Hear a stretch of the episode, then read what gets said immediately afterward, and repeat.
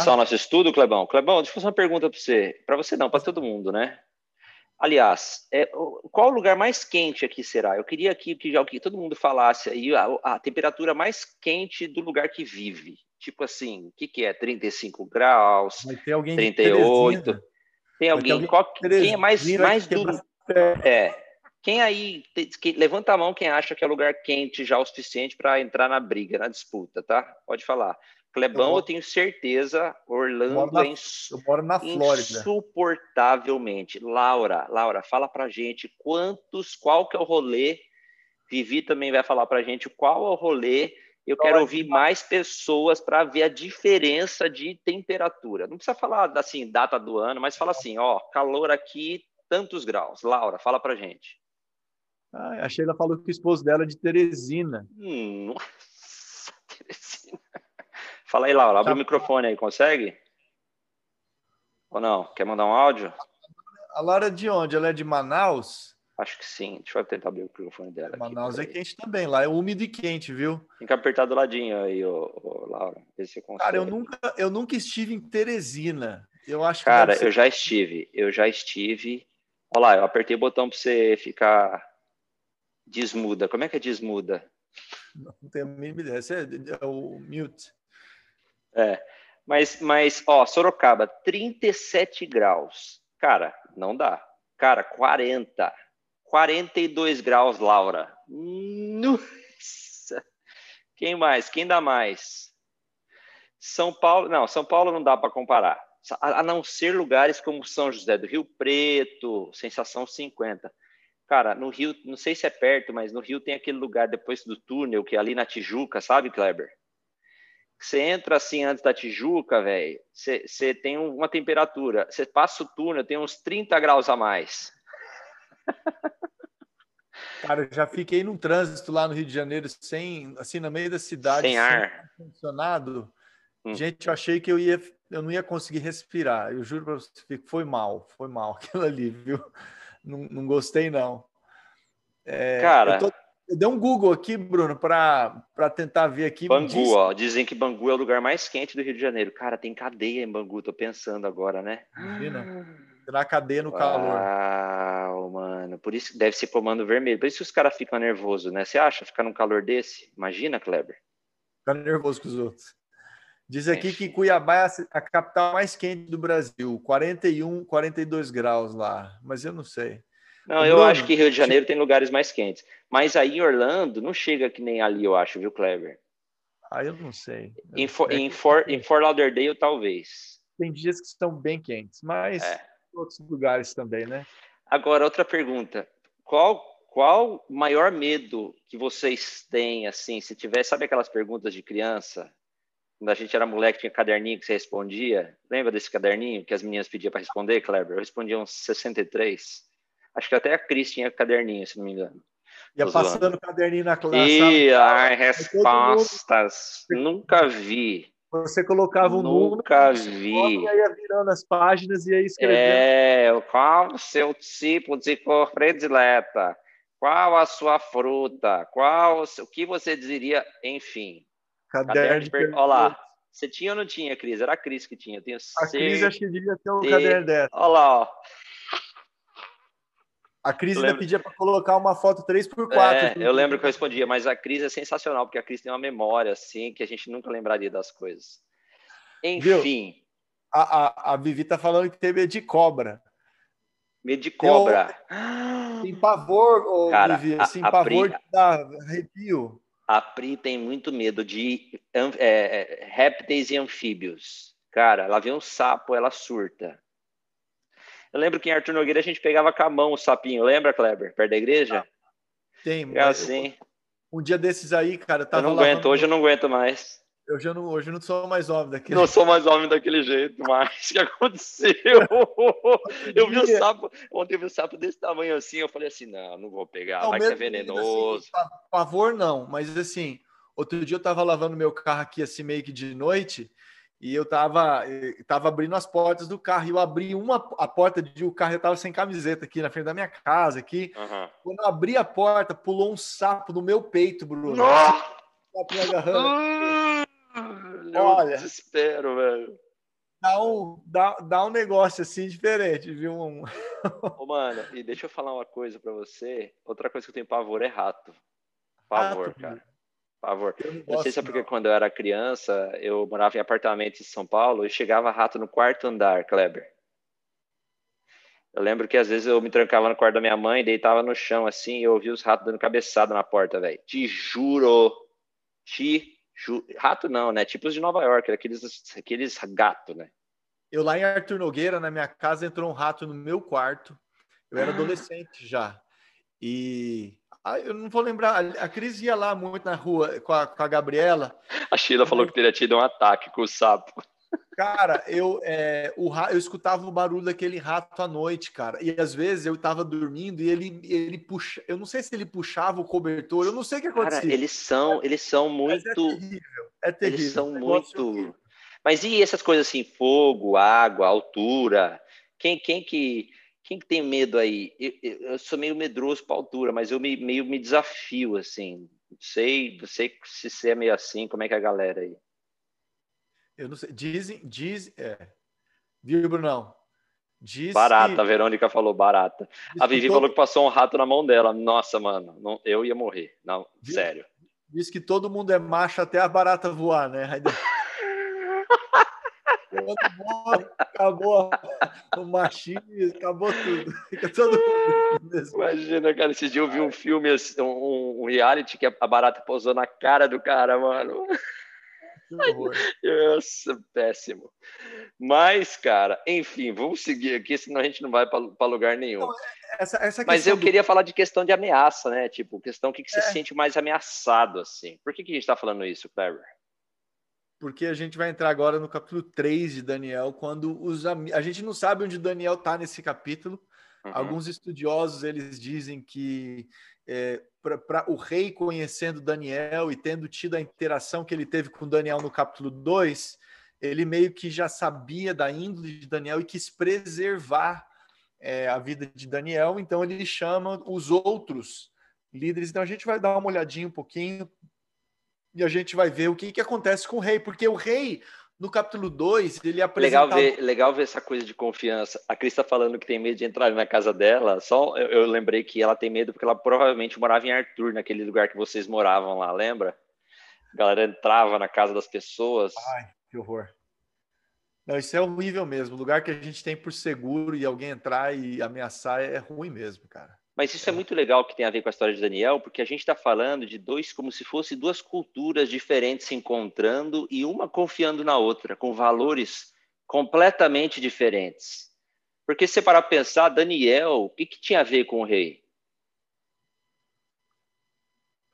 Pouco ou nada, né? O rei, na verdade, está querendo trazer o Daniel para o modo de pensar babilônico. E, mas a gente vê que, que o rei desafia ali os sábios dele e não consegue né, a resposta, mas Daniel traz a resposta. E aí a gente vai ver hoje, quando, quando essas perspectivas que Deus dá para a gente são confrontadas com as nossas próprias perspectivas, porque agora o rei ele aparece com a própria ideia dele, ele resolve fazer diferente daquilo que Deus tinha mostrado para ele. Não, é né? é tipo assim, ó, eu tenho uma ideia a respeito de mim mesmo, a respeito do meu plano, e quando eu fico sabendo de um plano diferente, eu, eu parece que entro em conflito. Vamos dar uma olhadinha lá, Brunão. Daniel 3. De Daniel 3. 3, gente. 3, versículo 1 até 2 e 3, tá? Diz o seguinte, a minha versão, nova versão internacional. Daniel 3, versículo 1. O rei Nabucodonosor fez uma imagem de ouro de 27 metros de altura. Não, 27 metros de altura e 2 metros e 60 centímetros de largura ergueu-a na planície de Dura, a província da Babilônia. E só uma pausa aí, Brunão, antes de você ler o 2 e o 3. É, algumas, algumas versões dão a medida em côvados, tá? Qual o tamanho da, qual o tamanho da, da Estátua Liberdade? Fiquei em dúvida agora. Dá um Google aí para a gente ver. Mas então, na, na, medida dos babilônicos, que eram os, os côvados, ela tinha 60 côvados de altura e 6 de largura. Então, esses números, eles são muito simbólicos, gente, porque esses números, eles são números que remetem à religião babilônica. tá? Quando a gente ouve aquele número 666, que tanta hum. música de rock, hum. filme, etc., é, é mencionado, hum. é, na verdade, o número 600 ele era o número do panteão de deuses babilônicos, ou seja, de todos os deuses da Babilônia, eram milhares. Uhum. O número 60 era o número do deus maior, e o número 6 uhum. era o número do ah, deus. Ah, eu lembro disso. Então, olha só, ele faz uma estátua que está falando o seguinte: quem que é o deus aqui? Deus dos é o... deuses. Não, é assim, ó. Quem que é o Deus dos deuses dos deuses? É, quem que é, o, quem que é o Deus do menor até o maior? Quem que é, é. O, quem que é o Bambambam Bam, Bam aqui? Quem que é o, é. chefão dessa história toda é. aqui? tipo assim, um... lacrou. É, tô, tô... lacrou, foi boa. Lacrou, lacrou do momento, né? É, mas isso aqui mostra a intenção dele, tá? Tá mostrando a intenção dele. E a Sim. gente depois vai ver um pouquinho mais dessa intenção. Vai, continua lá, Bruno, 2 e o 3. O 2 diz o seguinte: depois convocou os sátrapas. O que, uhum. que eram os sátrapas? sátrapas? Os sátrapas eles eram tipo os chefes de uma região, né? Eram as satrapias, eram é, como se fosse tipo os prefeitos. É, é, mais do que depois tem os prefeitos. Ah, é, não, governadores. É uma região, é uma Sim, região tipo, maior. Tá. Ah, está dizendo: os governadores, os prefeitos, os conselheiros, os tesoureiros, os juízes, os magistrados e todas as autoridades provinciais para assistirem à dedicação da, im da imagem que ele mandou erguer. Ou seja, o cara chamou toda a classe política. Tá dando eco aqui, deixa eu sair desse aqui, peraí. Para simplesmente deixar assim, deixar claro e registrado quem é o maioral aqui de todos. Tipo, tipo Coreia do Norte. Tipo Coreia do Norte. Mais ou menos. E aí, o que, que acontece aí? Lê lá pra gente. Achei bem democrático, você não achou? Assim, todos eles, sátrapas, sátrapas, prefeitos, governadores, conselheiros, tesoureiros, juízes, magistrados e todas as autoridades se reuniram para a dedicação da imagem que o rei Nabucodonosor mandou erguer e ficaram de pé diante dela. Muito tipo, bem. Tipo uma reverência, né? Vamos dizer assim, uma reverência que vamos dar aqui pro cara. Então, olha só, a gente tem uma, tem uma, uma, uma cena que foi construída aqui e o rei, é, é, ele, ele, ele deseja, ele tem o desejo de adoração. Ele coloca os números dos deuses babilônicos, ele chama toda a liderança, ele chama todo mundo agora para prestar para prestar uma homenagem, né, para ele, né? O que hum. mostra para a gente a intenção dele, né, Bruno? Cara, mas olha só, a Cris falou aí que a, a Cidade da Liberdade tem 96, 93 metros. Cara, mas é, eu fico pensando, o cara viveu num tempo que a Cidade da Liberdade você vê de longe, né? O cara viveu num tempo que, tipo assim, como será que ele fez o um negócio de 20, tipo uma cachoeira? Você vai numa cachoeira, aquela gigante, é, é, são, é 27. Lembra os rapelzinhos que a gente fazia em Arthur? Uhum. 30 metros, 27. Agora pensa que o cara construiu um negócio assim com a imagem de si mesmo, né? E, e não é só isso, né, Bruno? Era uma estátua não. de ouro. E vou te falar mais, sob, sobre a premissa de que o sonho foi dado por quem? E, pra, viu, Bruno? Para mim, esse, essa é que é a questão. A, Deus dá visões para gente e, e a, é, é, ele no final do capítulo 2 dá a impressão, dá a impressão que, que a gente, o que a gente ouve do, do rei, né? Esse Daniel, seu Deus é o único Deus capaz de revelar a, a verdade. Ele dá aquela aquela uhum. politicada ali, Sim, aquela rasga seda, né? Rasga seda do cara. Mas no próximo capítulo a gente vê que ele modo, volta ao modo eu sou o, o maioral, eu sou não, o principal. Não. Já ouviu o que você tem para dizer, te dei as honras que você merecia, agora eu vou seguir fazendo o que eu sei fazer melhor. Eu vou seguir fazendo o que eu quero fazer, não o que você é. me mostrou, Deus. Eu acho que de uma certa forma é, é, é, é um pouco do que a gente faz, é porque a gente acaba transformando os nossos objetivos no maior Deus. A gente acaba transformando a nossa personalidade no Deus em questão. É? Eu acho que Deus pensa assim. Eu acho que Deus quer que é. eu faça assim. Não, Deus, me, que... Deus, me, Deus me deu esse sonho e eu acho que tem que ser. Você, você interpreta do jeito que lhe convém e, e acabou. É. É uma, é uma lição para a gente, né, Bruno? A gente está olhando Sim, aqui para o rei. Uma excelente lição. Ele, tá, ele, ele, ele viu que Deus, o plano que Deus tinha, ele viu que o reino dele ia acabar, que só a cabeça era de ouro, que o corpo não era de ouro. Tinha outros metais. Mas ele decide fazer uma estátua, e essa estátua de uma certa, com os números dos deuses dele, que é uma afronta é, é clara ao Deus, ao sonho, é, que ele tinha tido no capítulo anterior, né? Então a gente também tem que ficar se policiando, né? Porque no fundo a gente também quer ocupar o lugar de Deus, né? A gente quer que o nosso objetivo seja maior, a gente quer impor a nossa vontade sobre as outras pessoas, a gente quer, a, a gente acha que a gente é Deus. Então é, é muito importante a gente olhar para essa cena aqui e a gente ver como que é, gente, mesmo tendo demonstrações claras do poder, da glória, do, de um Deus que sabe não, o fim veja, começo. Não é só isso, ele teve uma interpretação clara. Daniel deixou, deixou absolutamente claro, porque assim, ó, Deus deu o sonho para Nabucodonosor. Talvez, penso eu, que na, na minha humilde opinião, que um cara com todo o poder, toda a honra e toda a glória como ele tinha, ele pode dizer que ele pega para si o sonho e faz o que ele quiser, certo? Ele pode dizer isso. Mas Daniel deixou claro, explicado. É como se ele não quisesse ouvir, virasse as costas e falasse assim: Eu não creio muito nisso aí que está falando, ou assim, ah, isso é bobeira, eu vou fazer só o, o, meu foco aqui, porque meu reino talvez vai do começo ao fim e acabou. Sim. E aí a gente vê de, logo depois, Bruno, vamos ler aí de, de 4 a 7, para a gente ver qual que é a intenção do rei, essa a, a liberdade que ele dá para os súditos do reino dele. Lê para a gente aí do 4 ao 7 para a gente ver o que, que ele vai fazer.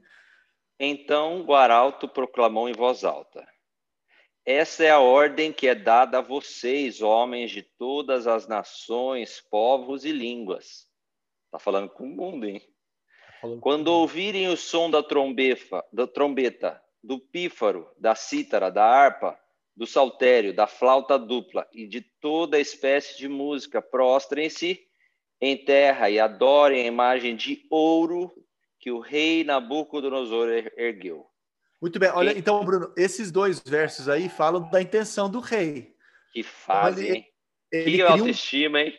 Ele cria um culto, né? Ele Sim. toca música. Uma doxologia, uma doxologia para adorar ele.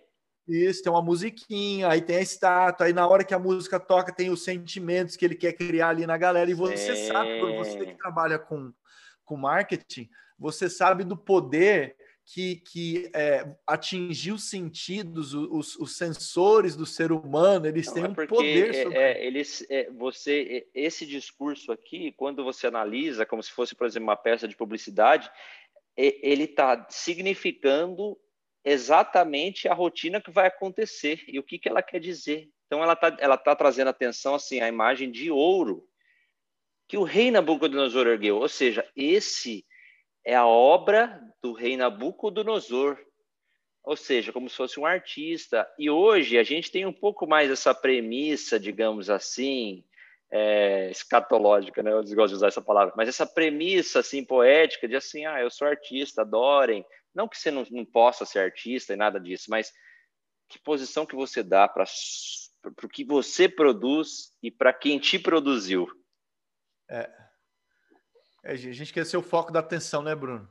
Mas vamos lá, continua lendo aí que agora ele vai ficar, vai dar o, dar o contraponto, né? Se, e se não adorar. A gente quer, a gente quer, mas nunca é, né, Clebão? Verso 6: Quem não se prostrar em terra e não adorá-lo, será imediatamente atirado numa fornalha em chamas. Queria saber como é que ele conseguiu aprovação para fazer isso. Ele é rei, né, Bruno? Não precisa de aprovação de ninguém. Ele só precisa mandar fazer. Ó, constrói uma, constrói estátua assim, assim, assim. Constrói Cara, eu acho que a gente, a gente vive em tempos muito melhores do que esse, mas as pessoas se tratam muito pior. o que aconteceu? O que aconteceu?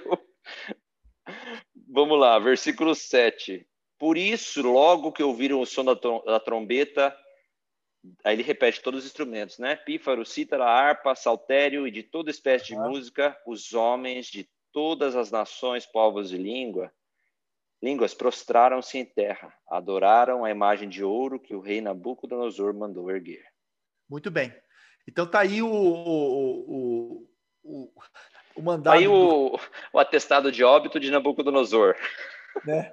Se você não fizer aquilo que eu pedi para vocês fazerem, nós vamos cancelar do modo Olha, mais amigo, é, para cancelar não tinha, não tinha Twitter naquela época, não tinha não. Instagram, não tinha nada disso. O pessoal cancelava realmente, derretia. Cancelava no cancelamento do fogo. Não tinha, não tinha CLT que resistisse a esse tipo de, de ordem. Não.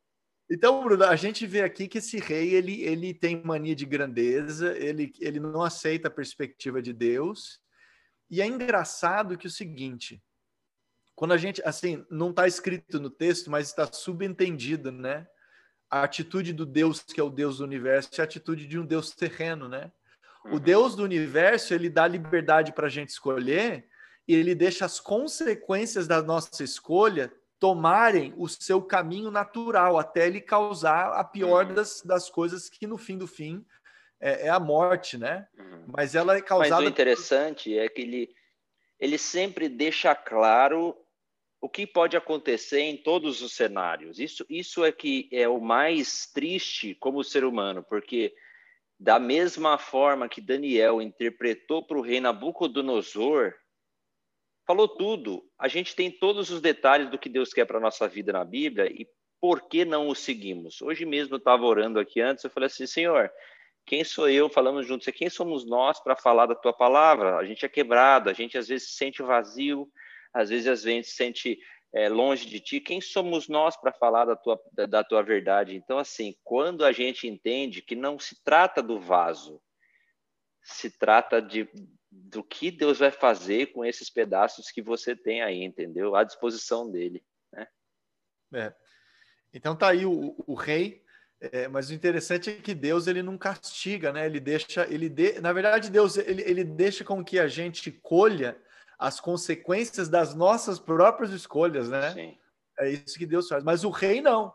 Falou assim, ó, se você escolher diferente do que eu quero, eu não vou nem esperar você isso aí tomar o rumo que deve seguir. Eu não vou dar liberdade para vocês. Vou jogar você ali no forno a lenha.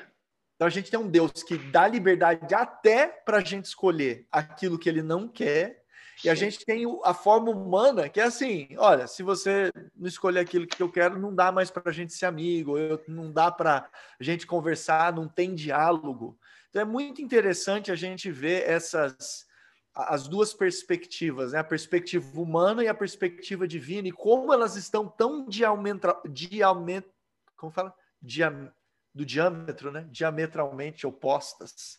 É, Não, nesse... É, mas eu entendi. É, elas, elas são opostas, porque é justamente o que a gente estava falando no começo, né? Por exemplo, a gente ensina um filho as questões de meritocracia. Filha, você vai ganhar um cookie se você comer todo o seu almoço. Você, a vida, a gente aprende a vida assim, e tudo que a gente consegue na vida é assim. A gente sofre porque a gente não sabe o dia de amanhã, a gente não sabe se o nosso o nosso mérito ainda vai ser válido, se o nosso trabalho ainda vai ser válido, se o nosso, é, se a gente é ainda válido para as pessoas. Então a gente sempre está sofrendo por causa disso. Só que Jesus pede para a gente tro trocar essa referência, assim, ó, tá, mas talvez isso que você está se prendendo, que é o, o, que você tem, não seja o suficiente para segurar as pontas. Você é, é, é, é muito, it's too much, você não consegue sozinho. Né? E, diante, e diante da morte, Bruno, a gente se sente tão. Assim, você pode ter o dinheiro que for no mundo. Nada, não, é? não nada, nada. Não adianta. Não adianta ter o que você tem, que não vai adiantar. Mas vamos lá. Então, a gente vê a intenção do rei, a gente sabe aqui claramente o que, que o rei quer, e a gente vai ver que os amigos de Daniel aí, eles, eles tomam uma posição diferente da posição de todo mundo. O, viu, Bruno? Quando é mencionado aí nações e línguas, é porque, cara, ele chamou. Lembra que o, o rei Nabucodonosor, no capítulo ele 1. Ele fez tipo um comitê mundial, digamos assim. Ele, ele traz as pessoas dos outros reinos que ele conquistou para virem viver dentro do, do reino dele. Só Perto que agora dele. que eles já é, agora que eles já entendem a língua, uhum. já entendem, né? agora eles são líderes dentro desse reinado, né? E a gente tem as regiões, as cidades, os governos, as, as províncias. Agora ele fala o seguinte: ó, mas esse aqui é quem que vocês têm que adorar. Então a gente vai ver agora os amigos de Daniel, o que, que eles fazem. É mais ou menos é, é, mais ou menos parecido com a história da tentação de Jesus no deserto, né? Porque Satanás fez várias ofertas atrativas para Jesus, né? Sim. E como ser humano, como ser humano, todo ser humano quer ter glória, quer ter sucesso, quer ter reconhecimento, quer ter fama, quer ter. E Satanás sugeriu, né? Sugeriu. Mas vamos lá. Vamos lá, vamos ver o que os amigos do Daniel fizeram aí, verso 8 e verso 12, Bruno. Pois é, 8 e 12 ou A12? 8 e 12. Tá, então nesse momento alguns astrólogos se aproximaram e denunciaram, adivinha quem? Os judeus. Lá. e o versículo de 12 diz o seguinte: Mas alguns judeus que nomeaste para administrar a província da Babilônia, ou seja, já eram líderes, já estavam na condição de líderes. Imagina que vergonha. Sadraque, Mesaque e Abednego não te dão ouvidos, ó rei, não prestam culto aos teus deuses, nem adoram a imagem de ouro que tu mandaste erguer. erguer. Muito bem. E aqui Cara, mas pergunta... veja você, veja você a narrativa já do inimigo, como ela é sagaz, né? Porque você vê aqui, ó, eu gosto muito de olhar, né? Ó, o inimigo vem justamente assim, ó. É, mesma coisa do, da tentação do jardim lá, né? É, mas você comeu da fruta? Não, mas foi a mulher que o senhor me deu. Não, mas foi a cobra que o senhor pôs no jardim. Não, mas foi no. A gente sempre quer levar a nossa culpa para um outro alguém, né? É. o Bruno, e já assim, cara, todo mundo ajoelhou. E tinham, muito provavelmente, tinham centenas de outros judeus que estavam ali. Você entendeu? E eu não sei o que, que eles usaram para racionalizar o, essa adoração, mas eles adoraram, eles, eles se encurvaram. Eles falaram assim: não, tá tudo bem. Sabe não, por e também, se é uma coisa de sopetão, você, você já parou para pensar que a maior parte das pessoas não questiona assim? Tipo, faz isso. Tá bom, faz. Ué, mas pera, por quê? Né? Tá, o cristão tá, tem tá que ser todo... diferente. O cristão às vezes fala assim, ué, tô vendo alguma coisa errada. Tá Isso tá todo mundo fazendo. Tá todo mundo fazendo. Por que, que a gente não é... vai fazer? Já normalizou, não, isso aí é coisa. Não, é, não, é tranquilo. É. Isso aí é quando a gente estava em Jerusalém. Agora que Sim. a gente está na Babilônia, é diferente. Sim. A gente está sobre uma nova, é, um novo set of rules, né? uma nova Aqui é um outro livro, não é o mesmo. É uma livro. mente mais aberta, uma mente mais, mais para frente. E, e, nessa época já tinha tecnologia começando, né? Sim, sim. Ele foi um dos Lembra caras mais. O, os, os Babi... A gente herdou muita coisa dos babilônios, está falando de tecnologia, né, Bruno? É, quando a gente fala em 360 graus, são múltiplos de 6. Quando a gente fala na, na questão do ano, do tempo, né? do dia ser dividido em duas partes de 12, que são múltiplos de 6, dos minutos, uhum. dos segundos Tudo. serem múltiplos de 6. Então, a gente, a gente, herdou muito da tecnologia. Na verdade, da... a cultura moderna foi construída em cima do, do, do, do, mapa, digamos assim, dos deuses que, que não, são, não, não são bíblicos, digamos assim. Sim. Não é? Então, é, o que, que a Ivete falou? A Ivete falou aí, todo mundo quer questionar, mas tem vergonha. E quando pois é, mas não pode ter. A pessoa fala, é. você falou tudo que, queria, que devia falar, mas não teve coragem. É exatamente isso. É. Entendeu? E aí fica para a gente aqui, Tem Bruno, o seguinte: por que, que eles não se ador... por que, que eles não se curvaram? Por que, que eles não adoraram? É, fica, fica isso na, assim no meu coração. Primeiro, eles, eles falaram assim: peraí. Acendeu a luz, né? Na hora que o cara tinha tanto, vivia tanto isso, que o cara. Ô, ô, ô, ô, pera, pera, pera eu vou ajoelhar para uma estátua de ouro. Pera, um cara judeu, o cara cresceu, cresceu lendo o Torá, o cara sabe os dez mandamentos de ponta cabeça, sonha com isso. Como assim? Né? Já deve ter pilhado na cabeça assim, não terás outros deuses, de, não farás para ti imagens de escultura. Ué, mas, né? É engraçado que você fala isso, Bruno, porque é, vem assim no meu coração que esses caras tinham muito claro para eles assim a, o, a, a, lei moral de Deus. Estava muito claro para eles que aquilo ali era errado. O que entendeu? é o que não é. O que é e o que não é. E aí, como eles sabiam quem ele, eles eram, fala assim: peraí, mas nós somos criaturas de um Deus maravilhoso que nos deixou Gente, eu não sei por que, que alguém está estourando fogos de artifício hoje. Eu ia perguntar assim, quem que tá dando uma martelada aí na sua, na sua... Fogos de artifício da minha rua hoje aqui. Comemoração. É, pode ver, Comemoração. a marca do fogo é capiroto. Viu, Brunão? Mas aí fica o seguinte, né? Talvez, às vezes a gente fica pensando assim, e a gente racionaliza, eu acho assim que a gente racionaliza muita coisa para tentar encontrar uma, uma, uma desculpa para fazer o que a gente quer fazer e o que não é certo fazer né? Mas, mas para eles, e muito provavelmente eles podiam ter pensado assim, cara, todo mundo curvou. Não vai dar nada, isso aí não vai, vai dar nada. Deus vai perdoar, Deus é bom, vamos, vamos curvar aqui também. Mas para eles, Bruno, ficou claro que assim, e aqui que entra uma, uma premissa que eu acho que é uma, uma das premissas mais importantes, que a, a gente sabe se portar muito bem é, quando a gente está no palco. É, muitas vezes a gente está no palco. Quando a gente está no trabalho, tá, no, tá num palco, tá, no, tá, tá na performance, é né? Você tá na sua performance Isso. na igreja, você tá na sua performance no trabalho, você tá na sua performance no jiu-jitsu, mas quando você tá ali, né? Quem, quem realmente é você? Né? E essa eu acho que é a pergunta. Quem que realmente é você? E eu acho que, que assim, é, essa é uma das perguntas mais importantes. Teve até um, tem um livro que uma, uma autora chamou é Quem é você quando não é a sua vez? Ela escreveu esse livro, é um livro bem bacana, Uau, né? Uau, vou ler. É, Gostei do título. Chama, chama, o livro chama-se It's Not Your Turn. E ela fala assim que o momento mais importante da vida não é a hora que você está na performance. Os caras estão é soltando fogos aí. Caras estão soltando fogos. É a hora que, que, que, é a hora que ninguém está vendo. Entendeu? É a hora assim que, que ali tá, você tá no escuro, sozinho. Essa é a hora mais importante.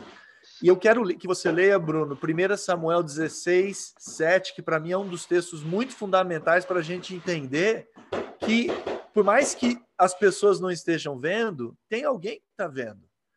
Entendeu? E tem alguém que olha para um lugar onde ninguém pode olhar. Eu acho que isso é muito importante para a gente entender quem que a gente é aos olhos de Deus. Leia 3, 7? 16, 7. 1 Samuel 16, 7. Ah, peraí. 1 Samuel 16, 7. Diz o seguinte: O Senhor, contudo, disse a Samuel: Não considere sua aparência nem sua altura, pois eu o rejeitei. O Senhor não vê como o homem, o Senhor vê a aparência, mas o Senhor, o homem vê a aparência, mas o Senhor vê o coração. Isso. Então, o que, que, que, é mais importante para Deus? É o que aparece, né? A aparência. Né? A aparência é o que aparece. É a performance. É a performance. Ou é o coração, ou são as razões, as intenções. Nossa, excelente ponto. É? Então, eu acho assim que a gente. É, o, o, cristão ele, ele vive uma vida alinhada, tá? As intenções, o comportamento e quem a gente é. Mas, ô Kleber, veja você, é, foi uma decisão muito difícil, né? Eu vi agora que a Ivete falou um negócio, era bem claro que, que eles queriam, que ele, ah, quem eles eram, né? Que tinham muita fé e não tinham medo de morrer. Mas eu fico pensando, porque eu já trabalhei, por exemplo, eu já trabalhei, já fui executivo de banco. Você dificilmente toma uma decisão num grupo de que diverge. Isso, isso, é, isso é contra. Eles assumiram ali uma posição de oficial então, como que você, nesse momento, você tem tanta energia e disposição para lutar um combate desse? A maioria de nós foge, esse é o problema. A gente não tem a coragem de ir para esse combate de é. tipo assim, não, pera, tá errado para mim, não vou entrar em discussão com você, tá errado para mim, acabou. Então a gente não, não, não quer fazer isso muitas vezes porque a gente não quer machucar. Mas viu, né? Bruno, isso aí não foi construído naquele momento. E, é, ah, e sim. E aqui que é o ponto central dessa história. Isso não foi construído em um dia. Eles não viraram pessoas de fé no momento em que eles foram colocados na aprovação. Isso foi construído pouquinho.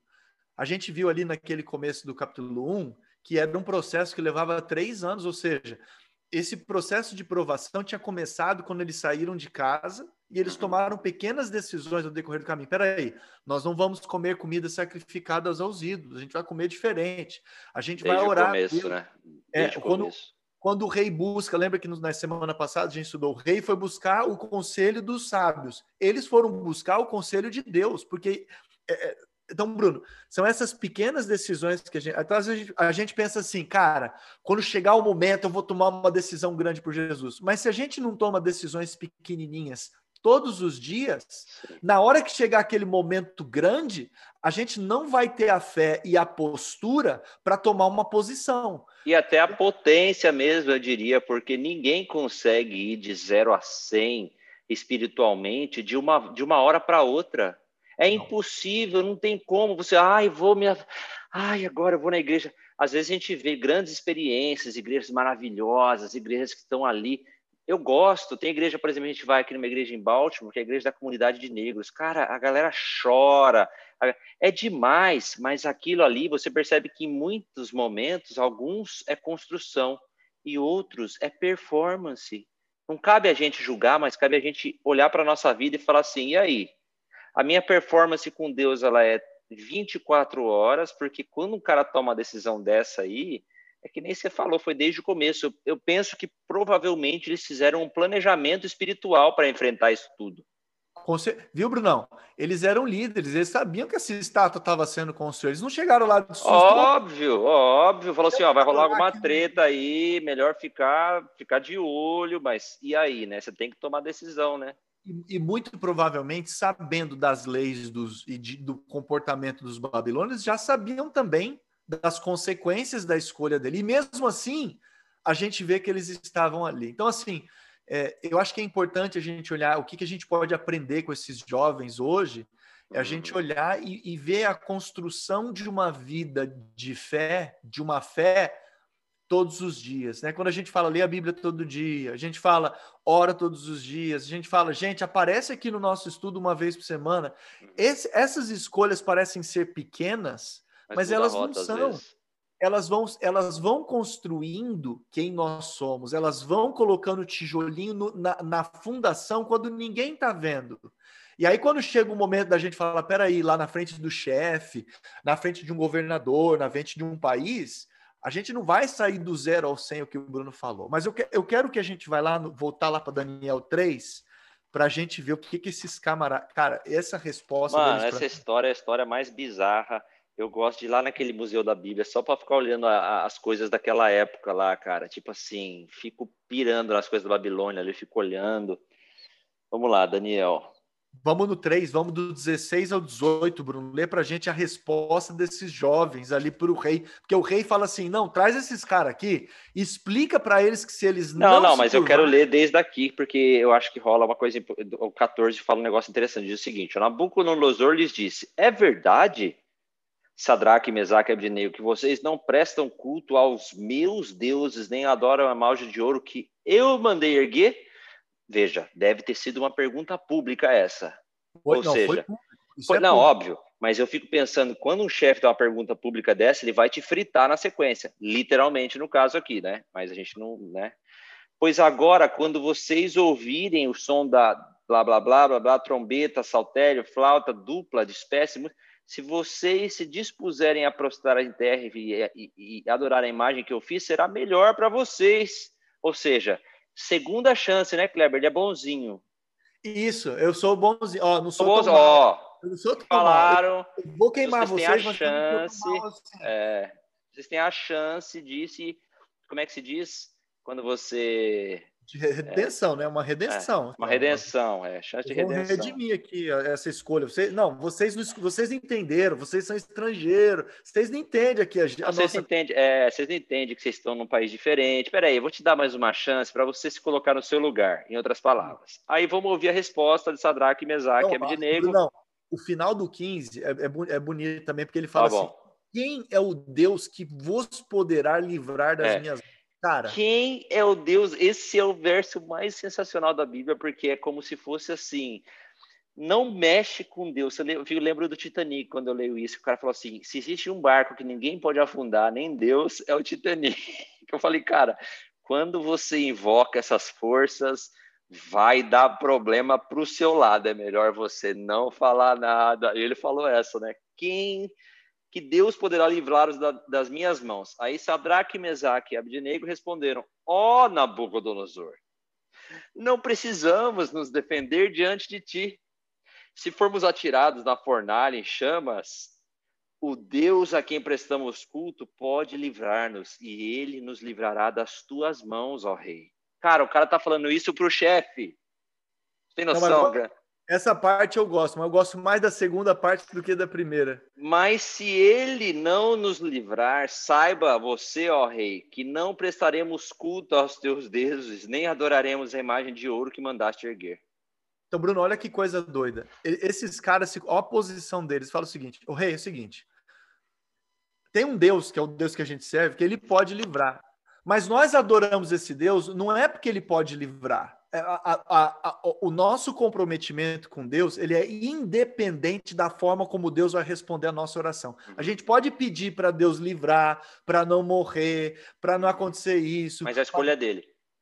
Mas no final do dia, rei, esse Deus ele é soberano e se ele quiser livrar ou se ele não quiser livrar, não importa. O fato é o seguinte: tem um princípio moral que nós vamos seguir, independente de como da onde Deus estejamos. Responderá. Da onde estejamos. É porque às vezes a pessoa quer a resposta que ela quer, ou ela quer que Deus faça exatamente como ela quer para provar para alguém que ele é bom.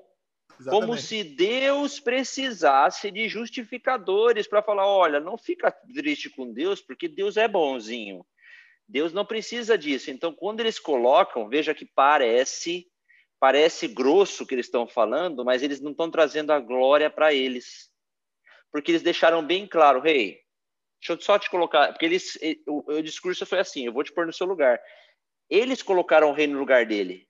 Falou assim: não, você, você, pera, você não está entendendo, a gente te respeita e tudo mais. Mas a gente não vai fazer isso, porque isso é antes de conhecer você, cara. Você, você é muito depois disso tudo. É. E, é, e viu, Bruno, que eu, eu acho muito legal isso, porque às vezes a gente quer, quer ter uma relação comercial com Deus. Ó Deus. Meritocrática, né?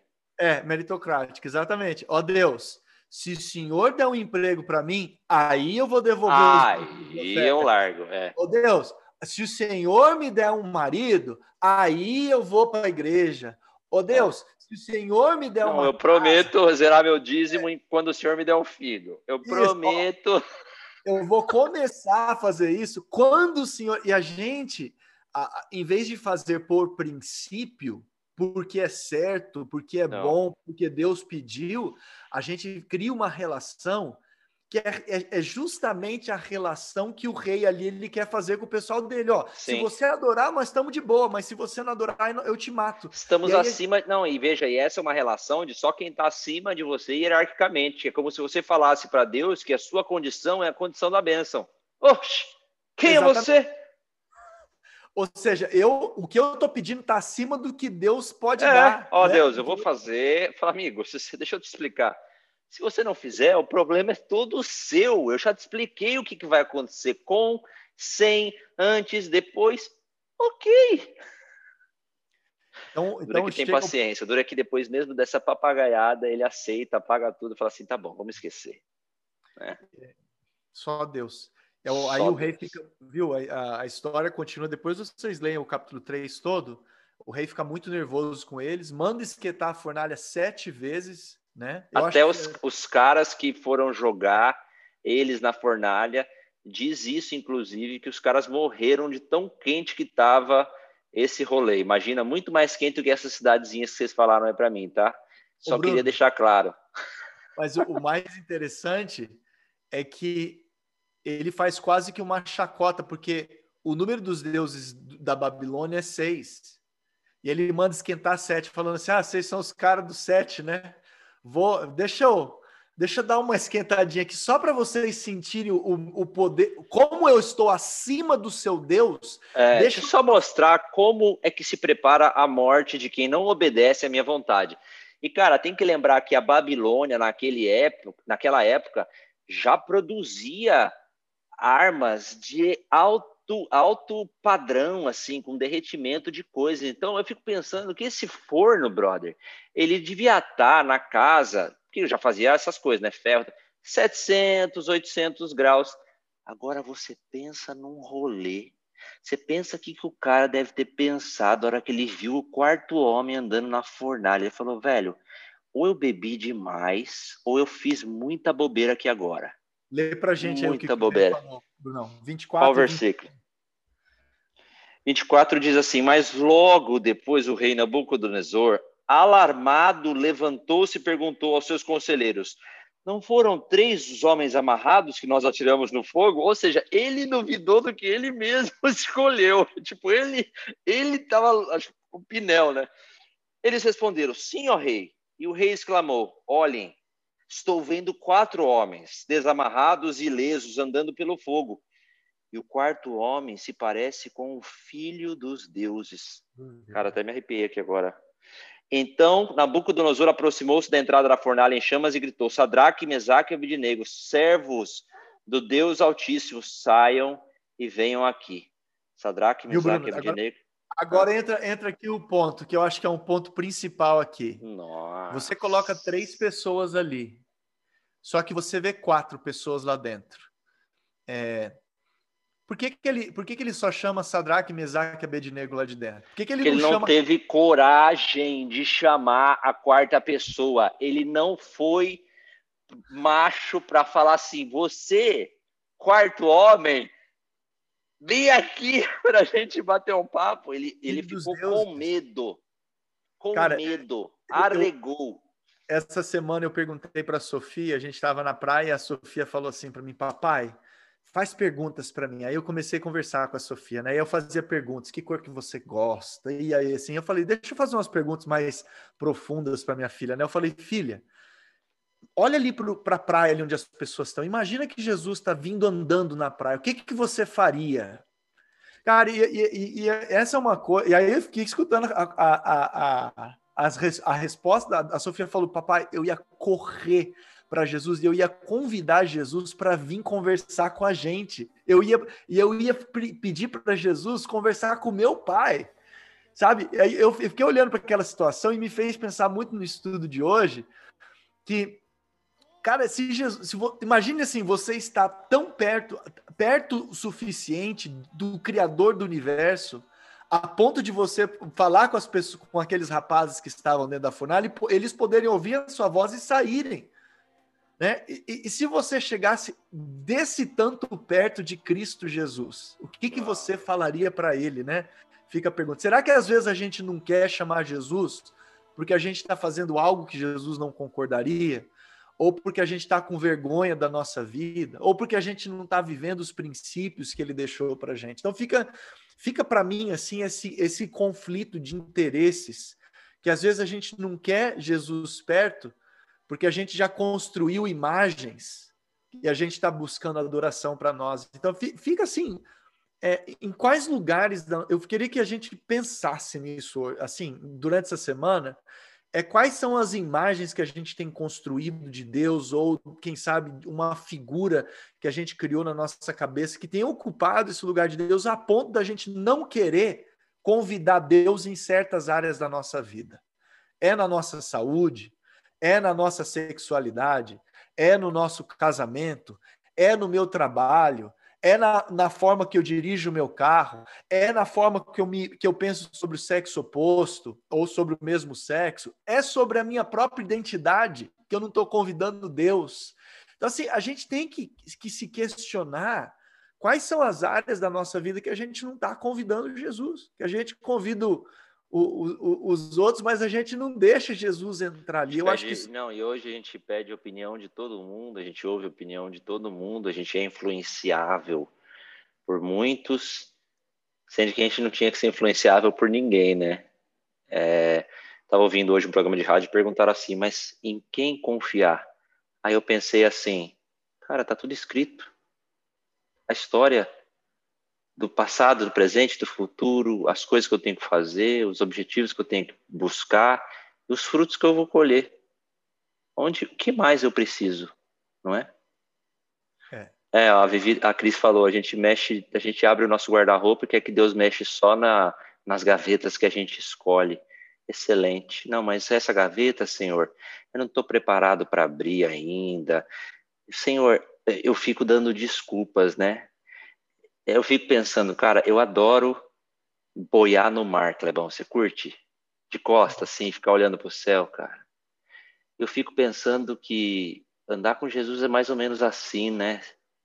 Tipo assim, qual a capacidade que você tem de respirar, ficar com as pernas para cima, confiando que não vai acontecer nada, você vai bater a cabeça numa pedra, que você não vai ser levado pelo mar, que você não vai ser tanta coisa que acontece nesse mundo, né? E a gente entende aqui nessa história, Bruno, que tem um monte de coisa que a gente não controla, né? Então, eles, assim, eles poderiam controlar muita coisa, né? Mas eles não tinham controle sobre aquele rei maluco aquela pessoa que, que, que, poderia influenciar a vida deles e tocar a vida deles mais do que qualquer outra pessoa. Sim. Mas uma coisa eles tinham controle. É o Sobre controle si mesmo. de escolher o que fazer o que é certo. Isso eles poderiam Uau. fazer. Right. E, e, e, a despeito do que o outro faria, eles falaram: não, a gente vai escolher. Então, acho que é uma lição tão grande aqui para a gente. E aí a outra lição é a seguinte: que Deus não impediu que o rei jogasse aqueles jovens dentro da fornalha. Sim. Eles foram jogados no fogo, tá? E a gente vai ser jogado no fogo. Muitas vezes na vida a gente vai ser jogado no fogo. O que ele prometeu, e aí eu quero terminar com esse texto que está em Isaías 43, 1 e 2, que é uma promessa que Deus faz para a gente hoje, né? E Deus, Jesus depois reafirma lá em João 16, 33, ele fala assim: é, é Nesse mundo tereis tribulações, mas tem de bom ânimo. Eu venci o mundo. Tem uma outra versão que fala: é, nesse mundo tereis aflições, né? Mas tem de bom ânimo. Mas eu acho que essa promessa de Isaías 43, 1 e 2 é uma promessa muito linda para a gente hoje, que Jesus faz falando é, qual que é a promessa dele, né? E a promessa dele aí não é que ele vai livrar a gente do fogo, da, da, dos momentos de tribulação, mas é que no momento de tribulação se a gente permitir, a gente convidar ele, ele vai estar tá lá com a gente. A gente merecendo ou não. A gente, se a gente só permitir, e eu acho que essa permissão começa com uma aceitação, começa com a gente entendendo assim, é, tá, eu não mereço mesmo, né? É, é, diferente da relação comercial, né? A relação comercial é eu, eu dou algo para receber algo. Com Deus não é assim. Com Deus eu falo assim, Deus está aqui os caquinhos da minha vida. Deus está aqui, ó meu coração quebrado. Deus está aqui, ó, minhas emoções destruídas. Deus está aqui, ó, uma mente depressiva. Deus está aqui, um coração com tanta ansiedade que eu, que eu não sei se eu vou conseguir dormir hoje. E a gente vir falar para Deus: Deus está aqui, entendeu? É, é, é, isso aqui. E a gente escutar essas palavras é, de Deus falando para a gente. É, lê para a gente aí, Brunão, Isaías 43, 1 e 2. O, o João Paulo falou uma coisa aqui que me fez pensar, e, e é verdade: com Deus a gente não tem que barganhar, né? Isaías, o que, que você falou? 12? 43, 1 e 2. Esse é o texto, viu, Bruno? Essa barganha aí é o texto de, que, Deus, que Deus fala com o Samuel, né? Samuel, por que, que você está olhando para o lado de fora? Eu, eu olho para dentro, eu olho para o coração, entendeu? Eu estou uhum. vendo quem a pessoa realmente é, não a aparência não, o, não a performance, eu vejo lá de dentro. Né? Mas agora, então, assim diz o Senhor, aquele que o criou, ó Jacó, aquele que o formou, não tema, pois eu resgatei, te chamei pelo nome, você é meu. Quando você atravessar as águas, eu estarei com você. Quando você atravessar os rios, ele não os encobrirão. Quando você andar através do fogo, não se queimarão, as chamas não o deixarão em brasa. Eu quero hoje que você ouça esse Deus te chamando pelo teu nome. Tá? Amém. Ele te chamando, escuta essa voz linda do Deus Criador que sabe quem você é em essência. Né? Não tem como você esconder desse Deus quem você é. E esse Deus, ele quando olha para você, ele vê um valor que você não vê, porque você é filho e filha dele. E ele olha e fala assim: não adianta esconder, não. Eu, eu sei. Feita para um propósito, feita para um propósito, só não descobriu ainda. Puxa vida. Eu sei quem você é. E esse Deus, ele já escolheu te amar do jeito que você é, com suas lutas e, e percalços e, e, e imperfeições. Ele já morreu por você sabendo que você ia fazer tudo isso. Mas mesmo assim ele te escolheu. E é o que esse verso fala, esse verso fala né? Não tema, eu já te resgatei. É, eu te chamei você pelo teu nome. Você é meu.